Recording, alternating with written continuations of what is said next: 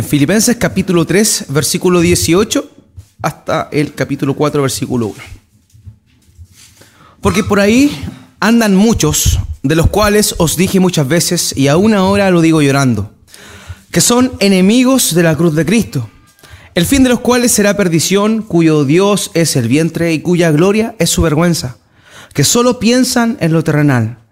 Mas nuestra ciudadanía está en los cielos, de donde también esperamos al Salvador, al Señor Jesucristo, el cual transformará el cuerpo de la humillación nuestra para que sea semejante al cuerpo de la gloria suya por el poder con el cual puede también sujetar a sí mismo todas las cosas. Así que, hermanos míos y deseados, gozo y corona mía, estad así firmes en el Señor, amados. Incline su rostro y acompáñame a orar a nuestro Dios. Padre amado, gracias quiero darte esta mañana por el enorme privilegio que tú nos brindas una vez más de estar reunidos, Señor. Pero no estar reunidos en pos de algo que, que, nos distrae, algo que nos hace descansar, sino en realidad algo que nos hace descansar espiritualmente, que es la verdad de tu palabra. Dios mío, muchas gracias te doy, porque tú, siendo tan grande, tan soberano, tan excelso, sublime, santo, tú dispusiste en tu corazón hablarnos a nosotros y dejarnos tu palabra de verdad para que por medio de ella podamos conocerte más. Dios mío, yo te quiero pedir humildemente esta mañana que tú uses mi vida como predicador para poder hablar, exponer las verdades de tu palabra. Dios mío, que todo aquello que proviene de mi persona, de mi naturaleza pecaminosa, Señor, sea despojado, Señor, para que tu Espíritu Santo nos confronte con tu verdad esta mañana.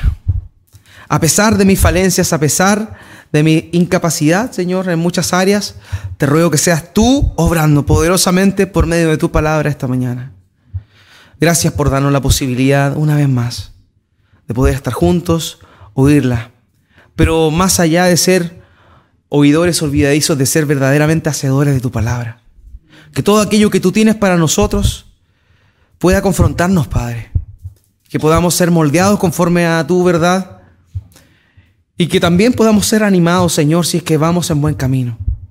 Sabemos, Señor, que a pesar de que tú nos has perdonado de pura gracia, aún somos pecadores y que nos falta mucho camino por recorrer. El mismo apóstol Pablo decía que no pretendía haberlo alcanzado ya. ¿Cuánto más nosotros, Padre? Por eso te pedimos esta mañana que seas tú dándonos aquello que tu palabra tiene que darnos. Aquella dosis, Señor, de, tu, de este alimento espiritual que requerimos para poder ser confrontados y seguir creciendo, Padre mío. Te agradezco, Señor, por todo. En el nombre de Jesús. Amén. Amén.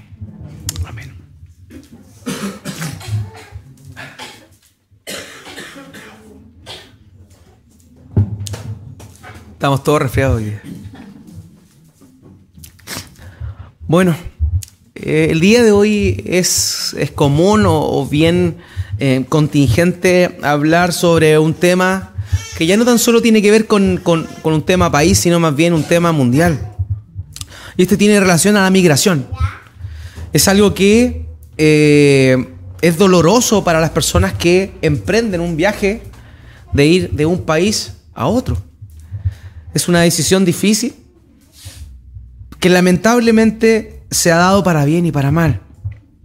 El abuso, la pobreza en las naciones de origen lamentablemente ha traído consecuencias a algunas personas que para bien, con un buen deseo, con un buen, con un sincero anhelo de, crecer y darle lo mejor a su familia, tomaban la decisión de partir de su país de origen y eh, emigrar a otro. Pero también es cierto que hay un lado negativo, un lado B en todo esto.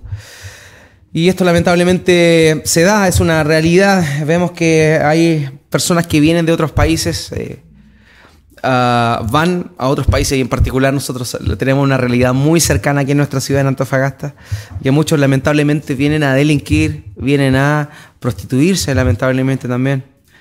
Pero eso obviamente no nos habla que la migración sea algo malo.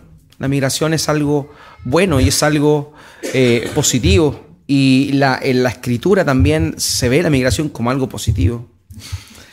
Eh, díganme si la migración no es positiva cuando le hablo de hand rolls o de sushi o de shawarma.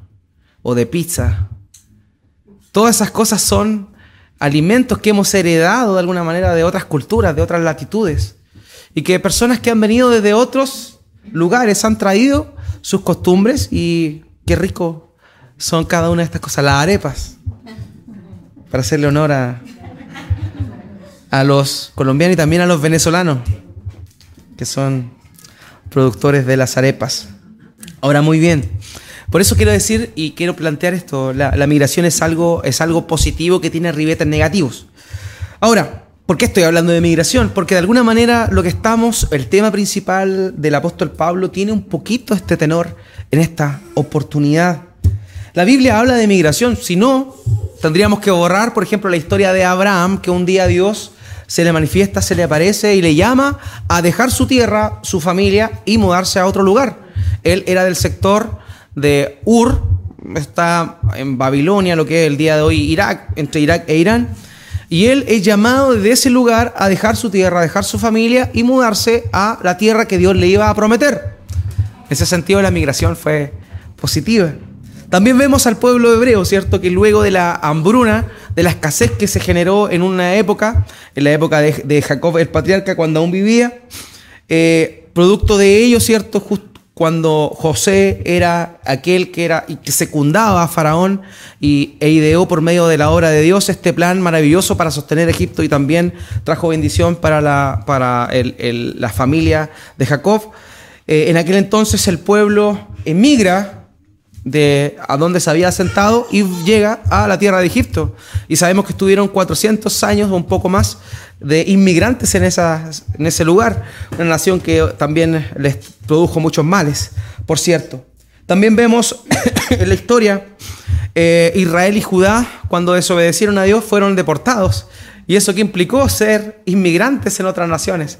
Tenemos el caso de Daniel y de muchos otros, eh, las tres eh, deportaciones que se sucedieron en el tiempo del reinado babilonio, cuando la hegemonía babilonia estaba sobre todas las naciones de Medio Oriente. Israelitas y judíos, los asirios también asolaron eh, Israel, la parte norte, las diez tribus del norte, y también provocaron eso, una deportación y por tanto una migración. Por tanto, la Biblia no es ajena a esto.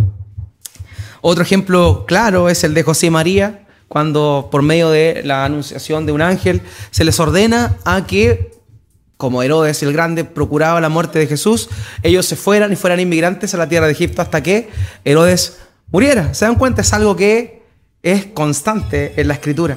Por tanto, antes de entrar al tema, y esto nada que, nada que ver, pero, pero entre paréntesis, Hermano mío, nosotros como cristianos, como creyentes, debemos tener una buena mirada sobre la migración, porque la Biblia habla de migración.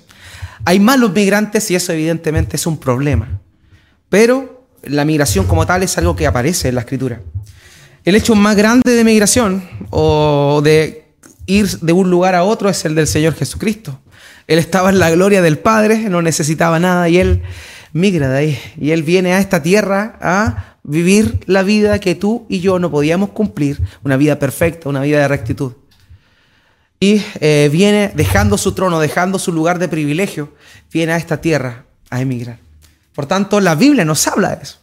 Es un poco la idea también de lo que, vuelvo a repetir, Pablo está hablando aquí. Él comienza hablando de la ciudadanía. Ya vimos eh, la semana pasada y, y antepasada, perdón, y habíamos tocado estos pasajes en los cuales hace el apóstol alusión a aquellos que andaban por ahí, que eran muchos, que, que eran perdón, enemigos de la cruz de Cristo. Y el apóstol dice que el final de estas personas era perdición porque ellos eh, tenían o buscaban sus placeres, su Dios era el vientre, y esa idea de que su Dios era el vientre implica que ellos satisfacían, o su Dios era satisfacer sus propios, propios placeres. También que su gloria era su vergüenza y que solo pensaban en lo terrenal. Ellos, estas personas que habían estado en la iglesia, que eran parte de la iglesia como lo vimos el día viernes, de la iglesia visible, de lo que se ve, pero no de la verdadera iglesia de Dios, ellos eh, de alguna manera tenían un propósito o un fin o, un sentir erróneo que era pensar solamente en lo terrenal. Pero es ahí en ese contexto cuando el apóstol Pablo comienza con esta breve sección de dos versículos y también le añadimos el capítulo 4, versículo 1, en el cual dice, más nuestra ciudadanía está en los cielos, de donde también esperamos al Salvador, el Señor Jesucristo. Recuerda usted que ya habíamos hablado anteriormente que la idea de ciudadanía era algo que no era ajeno a los filipenses. La ciudad de Filipos como tal era una ciudad que había sido declarada o fundada más bien eh, por eh, el imperio romano. Todos aquellos que vivían en Filipos, que una ciudad que estaba muy lejos del imperio romano como tal, eh, o sea, de la, de la, capital Roma en rigor, era tenía el beneficio, el privilegio de ser considerada una nación cuya, ciudadanía correspondía a la, ciudadanía romana. Todo aquel que vivía y que nacía en Filipos era automáticamente ciudadano romano, romano. A diferencia de todos aquellos que nacían en otros lugares de, de esa, o sea, otros sectores de esa área. Pero la ciudad de Filipos tenía esta, esta idea, o sea, tenía este beneficio. Por tanto, cuando el apóstol Pablo está hablando acá del de término o la expresión ciudadanía, él se está refiriendo a algo que ellos entendían bien. Ellos entendían que pese a no estar viviendo geográficamente en Roma, ellos eran ciudadanos de Roma. Y que ellos debían cumplir y debían vivir conforme a la ley romana. No conforme a las costumbres de esa área, sino conforme a las costumbres romanas porque ellos pertenecían a Roma. ¿ya? Entonces, por eso es que Pablo, como un buen maestro, emplea esta figura para hablarles de la ciudadanía que ellos, que ellos tenían. Ahora bien, es importante eh, que, que veamos esto, porque nosotros como cristianos, aquellos que hemos creído en Cristo, aquellos que hemos puesto nuestra confianza en el Señor, somos y estamos de alguna manera en este mundo, y lo sabemos bien, que no somos parte de este mundo. Estamos aquí, pero nuestra ciudad no es aquí. Estamos en Antofagasta, nos consideramos antofagastinos, yo igual me considero antofagastino. Hincho por el CD ahora. Pero a pesar de eso, nuestra ciudadanía va más allá de eso. Nosotros somos ciudadanos del reino de Dios. Somos ciudadanos de los cielos. Estamos aquí, pero, así como los filipenses, nuestra ciudadanía está en otro lugar. Y ese es el cielo. Por tanto, el gozo más grande de nosotros, aquellos que hemos puesto nuestra confianza en Dios, es que nuestra ciudadanía está allá. Recordemos en una oportunidad cuando el Señor encomienda a la misión de la predicación del Evangelio a 70, a 70 hombres aparte de los discípulos de los doce que ya había enviado, él comisiona a 70 más.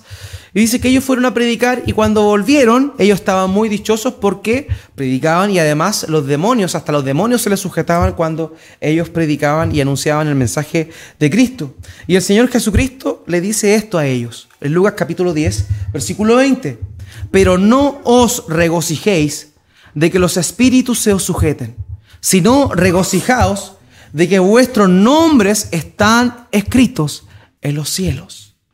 Hermanos míos, aquellos que hemos creído en Cristo, aquellos que tenemos una, una nueva eh, naturaleza, somos hijos adoptados de Dios, pero a la vez también esto nos habla de que somos, tenemos una nueva ciudadanía.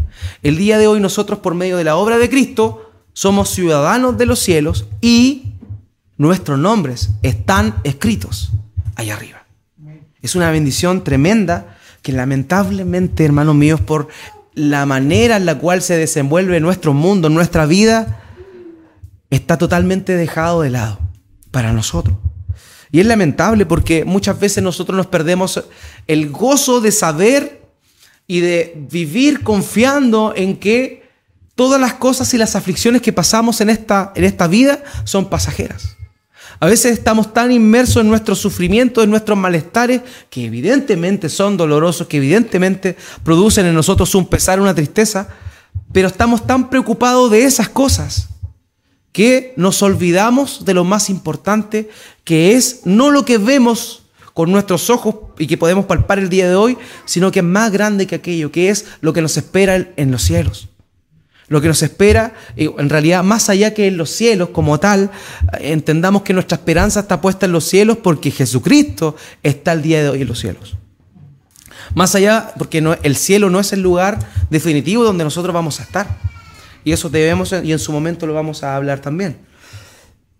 Pero el problema surge, hermanos míos, en que hay personas que, que son cristianas, pero que su foco no está en ver la vida con un prisma o con un lentes como si estuvieran en el cielo. Hay algo curioso que Pablo le dice a los efesios. dice que ellos están sentados en los lugares celestiales. Es raro porque él lo da como un hecho presente, sentados en los lugares celestiales con Cristo Jesús. Cuando la realidad de los efesios era otra, ellos estaban ahí sufriendo, luchando, teniendo dificultades. Pero Pablo le dice, ustedes están sentados en los lugares celestiales con Cristo Jesús. Esa es la realidad, hermanos míos. Cada uno de nosotros, si hemos puesto nuestra fe en Jesucristo, ese es el estado en el que estamos. En este momento estamos en el mundo, pero ya está nuestro depósito aguardándonos junto con el Señor. Por eso es necesario, es necesario que de una vez por todas, hermanos, pongamos nuestra mirada y nuestro foco en el cielo. Tenemos el día de hoy muchos afanes, muchas cosas que hacer, y eso es cierto. Pero lo primero en nuestra vida no está puesto en las cosas de arriba, no está puesto en el cielo. Sí, tenemos una esperanza, Jesucristo está arriba, si morimos el día de hoy, cuando Él, vamos a ir a la presencia del Señor, cuando Él venga, vamos a resucitar si es que estamos muertos, es nuestra esperanza, y si Él y si estamos vivos cuando Él vuelva, vamos a ser revestidos, vamos a ser transformados y lo vamos a ver un poquito más adelante. Esa es nuestra esperanza. Pero a la hora de enfrentar una situación determinada, se nos olvida eso. Y estamos puestos con nuestros ojos en la tierra. Nos olvidamos de que somos ciudadanos del cielo y nos preocupamos y nos ocupamos en las cosas de acá, de la tierra. Para nosotros es más importante nuestro trabajo, es más importante nuestra profesión, es más importante nuestros estudios, es más importante incluso hasta el ídolo que puede generarse un ídolo, nuestra familia. Entonces debemos tener cuidado, sumo cuidado con eso, hermanos. Si tú has creído en Cristo, tú eres un ciudadano del reino de los cielos y tú tienes que poner tu vista en las cosas de arriba, aunque cueste. Aunque cueste. En Hebreos capítulo 11, el escritor de Hebreos describe un sinnúmero de ejemplos de hermanos eh, del antiguo pacto, del antiguo testamento, los cuales eh, tienen algo en común que es la fe. Se empieza a dar ejemplo de cada uno de ellos, lo que ellos hicieron, lo que consiguieron, lo que lograron por medio de tener fe en Cristo Jesús. Y quiero leer un pequeño segmento del libro de Hebreos, Hebreos capítulo 11, versículo 13 al 16. Después anótenlo y lo revisan en su casa. Y dice esto, la palabra del Señor acá, el escritor de Hebreos, dice, conforme a la fe, murieron todos estos, aquellos que fueron fieles al Señor, sin haber recibido lo prometido, sino mirándolo de lejos y creyéndolo, y saludándolo, y confesando que eran extranjeros y peregrinos sobre la tierra. Porque lo que es, los que estos dicen claramente dan a entender que buscan una patria. Pues si hubiesen estado pensando en aquella de donde salieron, ciertamente tenían tiempo de volver, pero anhelaban una patria mejor, esto es la celestial, por lo cual Dios no se avergüenza de llamarse Dios de ellos, porque les ha preparado una ciudad. Estas personas que pasaron sufrimientos más grandes que lo que nosotros el día de hoy podemos estar pasando. Incluso se hace una cita ahí a hermanos, profetas en particular. La tradición dice que Isaías fue aserrado. ¿Sabe lo que significa ser aserrado? Ser partido por la mitad. Eso es lo que la tradición habla referente a Isaías. Y él es uno de estos hombres de fe que aparece describiendo acá el escritor de Hebreos. Conforme a la fe, murieron todos estos sin haber recibido lo prometido ellos no tenían la promesa clara. Cristo todavía no había venido. Ellos solamente tenían la fe puesta en el símbolo, en aquello que le había sido revelado de manera parcial. Dice, sino mirándolo de lejos y creyéndolo, y saludándolo y confesando que eran extranjeros y peregrinos sobre la tierra. Estos hombres tenían una fe que Dios les había dado y ellos entendían que el lugar que Dios les había prometido era no tan solo una tierra prometida física, sino algo mucho más sublime que eso, un lugar en el cielo, una patria celestial. Por eso es que ellos se consideraban extranjeros y peregrinos. Hermano mío, nosotros el día de hoy tenemos una luz, una iluminación de la palabra de Dios mucho más grande que la que tenían ellos. Sin embargo, no nos consideramos extranjeros y peregrinos aquí. Nos consideramos parte de este mundo, muchas veces tenemos los afanes de este mundo, tenemos las presiones de este mundo, es cierto, pero vemos la vida conforme a eso y no conforme a nuestra verdadera identidad y naturaleza. Hermanos, somos hijos de Dios y somos a la vez ciudadanos del reino de los cielos. Nuestra patria no está aquí, nuestra patria está allá. Nuestra preocupación, nuestra prioridad no debe estar en buscar las cosas de este mundo, sino en buscar las cosas de arriba. No es buscar frutos donde, acá en esta tierra, donde la polilla y el orín corrompen, sino donde buscar las cosas de arriba. Aquellos frutos, aquellas bendiciones, aquellos premios que vienen de parte de Dios. Pero una y otra vez nos encontramos a nosotros mismos en este afán diario de solamente buscar y ver no más allá de lo que nosotros, nuestros ojos pueden palpar, o pueden ver en realidad y nuestras manos pueden palpar. Hermanos, somos ciudadanos del reino de los cielos. Allá arriba está nuestra promesa, nuestra herencia está allá, no acá, y nosotros luchamos y nos esforzamos y trabajamos arduamente para tener cosas acá.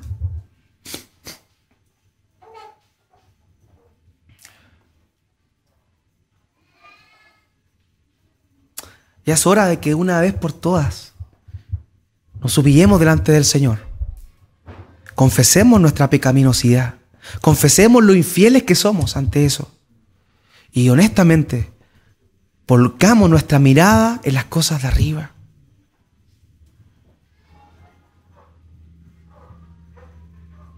¿Quién de acá quiere ser pobre? Nadie. Nadie quiere ser pobre.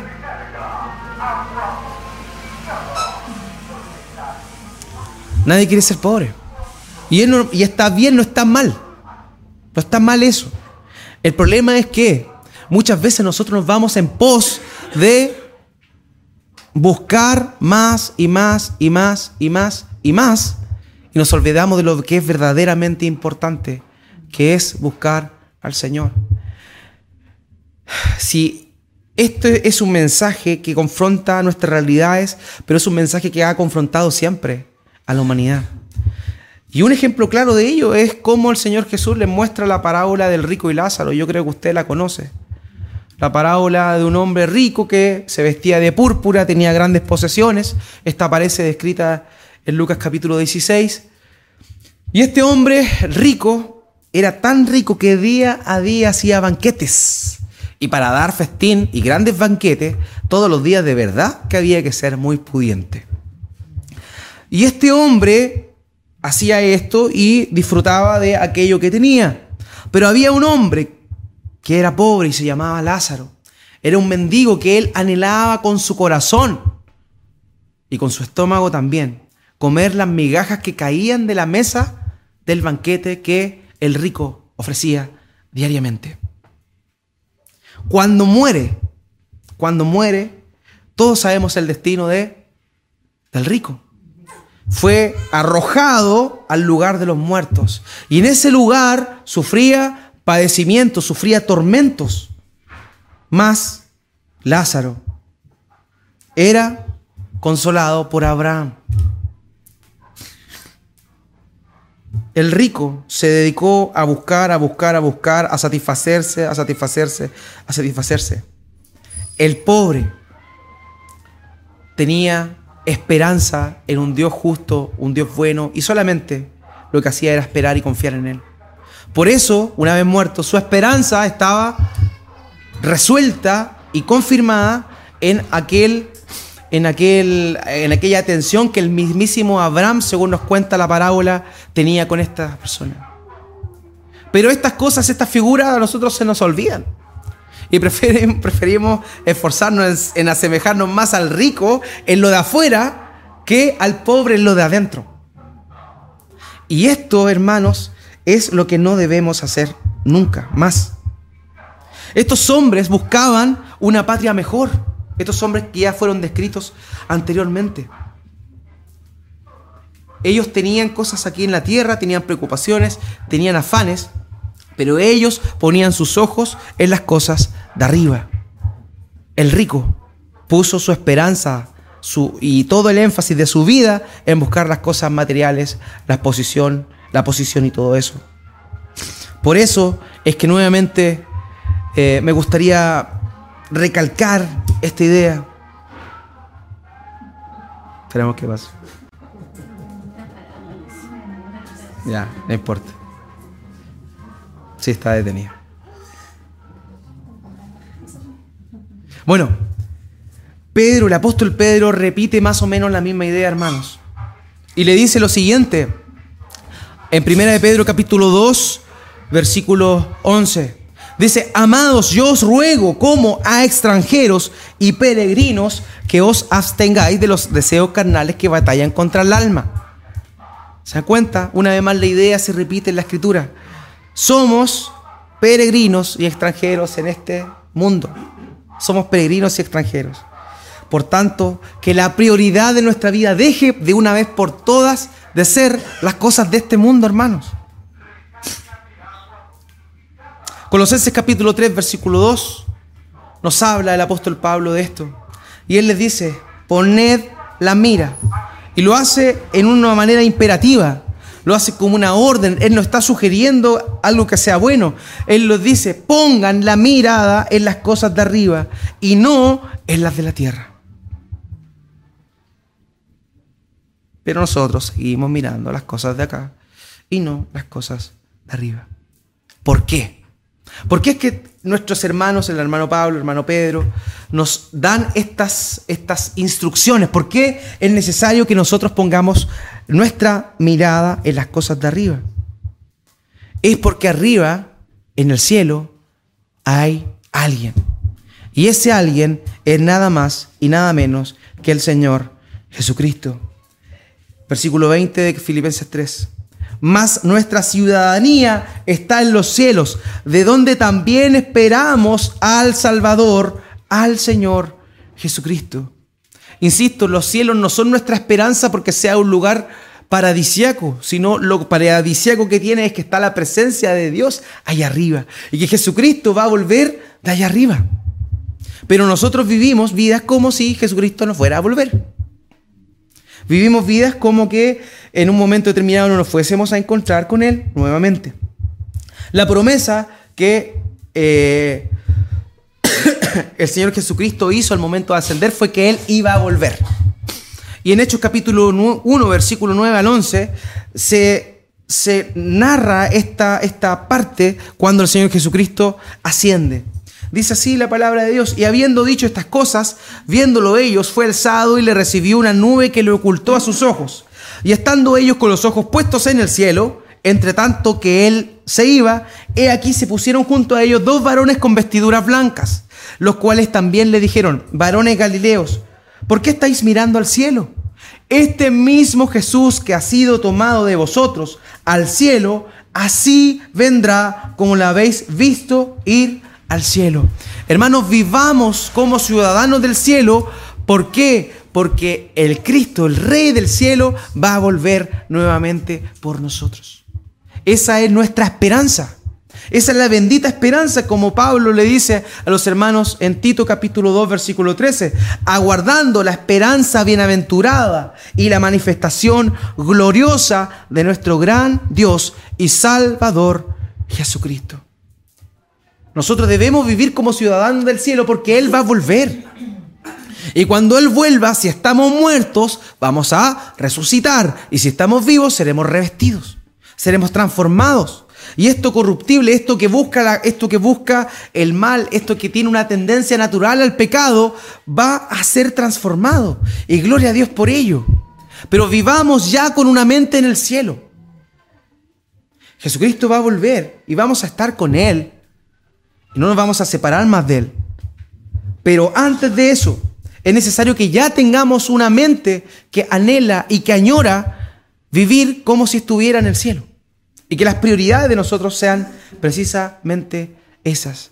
Cuando dice esperamos del cielo, el énfasis del griego ahí es bien interesante porque Pablo dice esperamos ansiosamente al Salvador. Pablo esperaba de una manera ansiosa que ese momento llegara. Llegara. Nosotros muchas veces no lo hacemos. Yo les voy a contar una experiencia personal. Cuando era niño, eh, mis padres siempre han sido cristianos y yo fui educado en una familia que me llevaban a la iglesia. Y en los 10 años yo conocí los videojuegos, eh, los, los flippers, esas cosas y los videojuegos. Y yo me acuerdo que cuando era pequeño, en la esquina de mi casa donde vivía en ese tiempo, había unos juegos en máquinas electrónicas. Ahí estaba Street Fighter, Mortal Kombat y todas esas cosas. Y yo me acuerdo de haber, y me gustaba jugar esos juegos. Y recuerdo haber ido a la iglesia y el pastor en ese tiempo predicó algo muy similar a lo que el día hoy estoy predicando. Y él dijo, Jesús viene y debemos pensar y vivir como si estuviéramos viviendo en el cielo. Debemos estar atentos porque el Señor va a venir y todas estas cosas que vemos y vivimos el día de hoy van a desaparecer. Eso era lo que el pastor predicaba. Y yo me puse triste porque no me había terminado el juego todavía. Yo, y en serio, y dentro, dentro de mis oraciones, de una persona no nacida de nuevo, un niño, decía, Señor, no vengas todavía porque todavía no me doy vuelta al juego. Mi pensamiento era infantil. Pero hermanos, muchas veces nosotros ya maduros, no con eso, pero con otras cosas, preferimos que el Señor Jesucristo no venga todavía o que no nos muramos todavía porque nos falta por hacer cosas aún, desarrollarnos todavía. Tenemos cosas que hacer. ¿Cómo vamos a encontrarnos con el Señor Jesús? Eso no debe ser nuestra prioridad.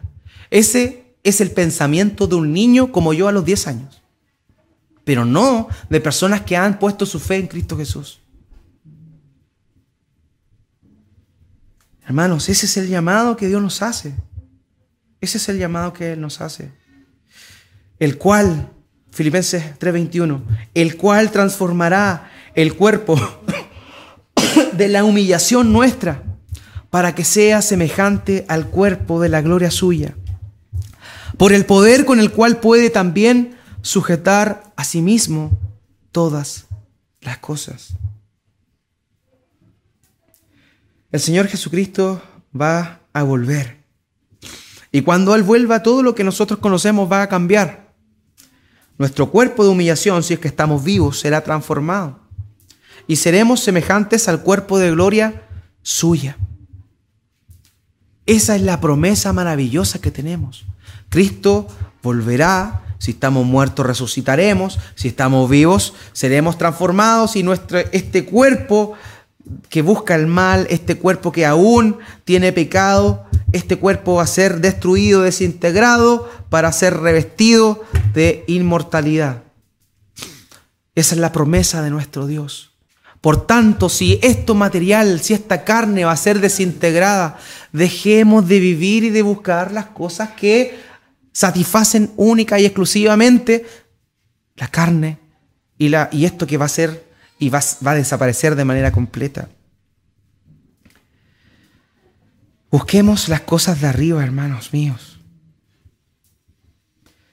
Pablo a los Corintios, en 1 de Corintios capítulo 15, versículos 50 al 52, dijo, pero esto digo, hermanos, que la carne y la sangre no pueden heredar el reino de Dios, ni la corrupción hereda la incorrupción.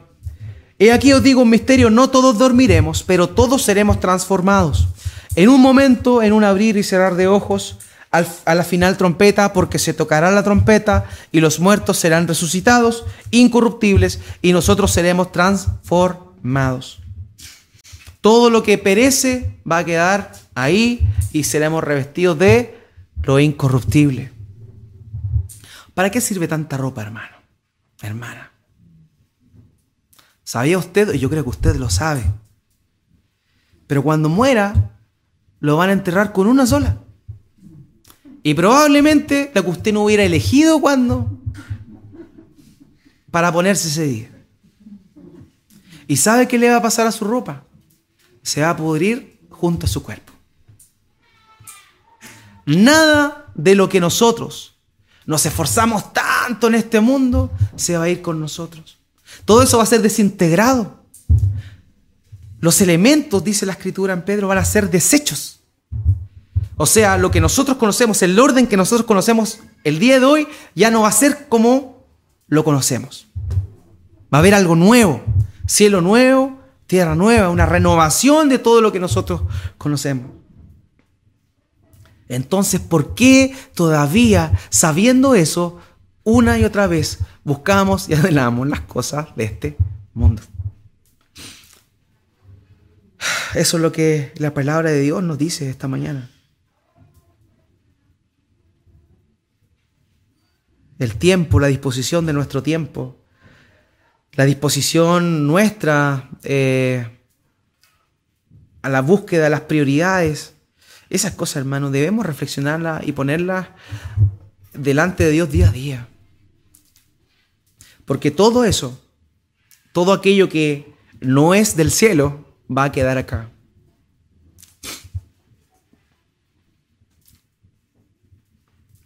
¿Saben qué es, aparte, lo terrible de la venida del Señor?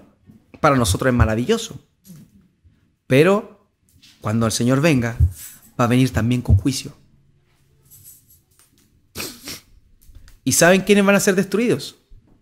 Las personas que no pusieron su confianza en Cristo Jesús. Ellos van a ser desechos y todas sus cosas van a ser desechas. Vuelvo a repetir la pregunta. ¿Por qué entonces vivimos y atesoramos las cosas que van a ser destruidas junto con los impíos? Hermanos, no está mal buscar, insisto, la comodidad. No está, no está mal hacer eso. Pero si eso ocupa el primer lugar en tu vida, es terrible. Y eres como un pagano, eres como alguien que no tiene fe. Por eso es que debemos buscar al Señor, arrepentirnos delante de Él de corazón y pedirle que honestamente podamos vivir y, y, vivir pensando en que estamos sentados en los lugares celestiales con Cristo Jesús, que somos ciudadanos del cielo y ya dejar de una vez por todas de poner prioridad en las cosas de este mundo, las cosas que aquí van a quedarse. A mí me, alegra, me produce gozo cuando veo eso en, mis hermanos y en mis hermanas. Que su prioridad sincera no es preocuparse de qué se pone, la marca y esas cosas, sino más bien preocuparse de buscar al Señor. Y también de, dar, de, de, compartir con aquellos que quizás están pasando por necesidad. Eso es lo que, eso es cristiano, hermanos míos. Eso es lo que Dios nos ha mandado. Eso es el Evangelio en la vida de una persona. Pero si tú te echas todo encima, honestamente, no estás comportándote como un ciudadano del reino de los cielos. Entonces, esto es para un autoexamen. La palabra de Dios, hermano, siempre es para que nos analicemos, veamos las prioridades que tenemos. Y veamos si realmente estamos viviendo como ciudadanos del cielo o no estamos viviendo como ciudadanos del cielo.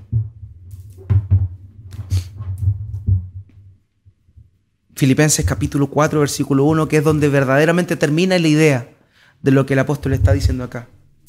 Dice lo siguiente, así que hermanos míos, amados y deseados, gozo y corona mía, estad así firmes en el Señor, amados. El apóstol Pablo quería lo mejor para sus hermanos. Él era un hombre que, demostraba amor, por cierto, eh, y él en realidad no es tan dado a adular a las, a las personas. Solamente las adula cuando hay un verdadero piso para poder hacerlo. Y fíjense lo que él le está diciendo aquí a ellos. hermanos míos, amados, deseados, gozo y corona mía. Él deseaba lo mejor para ellos. Y lo que les dice es, estad firmes en el Señor. Hermanos, el llamado para nosotros es, si somos ciudadanos del reino de los cielos, estemos firmes en el Señor, confiando en el Señor, que nuestra esperanza esté puesta en Él, que nuestra prioridad esté puesta en Él, y no en las cosas que perecen, no en las cosas que son de este mundo. Hermanos míos, estemos firmes, porque la tentación en este mundo es grande. Es grande en el sentido de ostentar lugares, posiciones, eh, eh, recursos. E insisto, eso no es malo si tu corazón está en Cristo Jesús. Pero lo más común o la tendencia natural es que cuando estas cosas están enfrente, nuestros ojos se desvíen de lo eterno, se desvíen de lo celestial y se vayan a las cosas terrenales de este mundo. Jesucristo, teniendo todo en el cielo, la gloria que nosotros muchas veces despreciamos, porque nosotros eh, vemos las cosas de una manera limitada, lo que necesitamos ahora, y despreciamos las cosas que están en el cielo. El Señor Jesucristo viviendo en la gloria del cielo. Él se despoja de eso. ¿Para qué? Para venir a vivir a este mundo y para venir a morir a este mundo por pecadores que no merecen nada de parte de Él. Por pecadores que anhelan las cosas que incluso Él despreció. Porque Jesucristo se despojó de lo celestial, pero a la vez, estando en este mundo, siendo el dueño de todo, también se despojó. Él, ustedes lo saben bien, fue llevado por Satanás a ser tentado. Fue tentado, se le mostraron todos los reinos y le dijo, todo esto es tuyo y postrado me adorares. Él despreció eso que se veía bonito, que era gloria, transitoria por cierto, pero era gloria. Él se despojó de eso por algo más grande, para ti y para mí.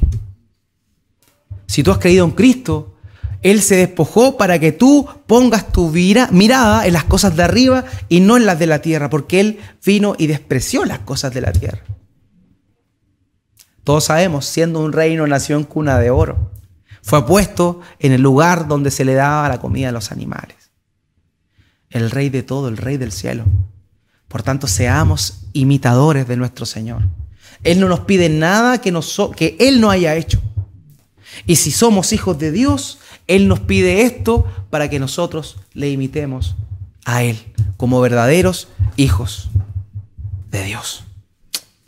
Incline su rostro y oremos a nuestro Señor.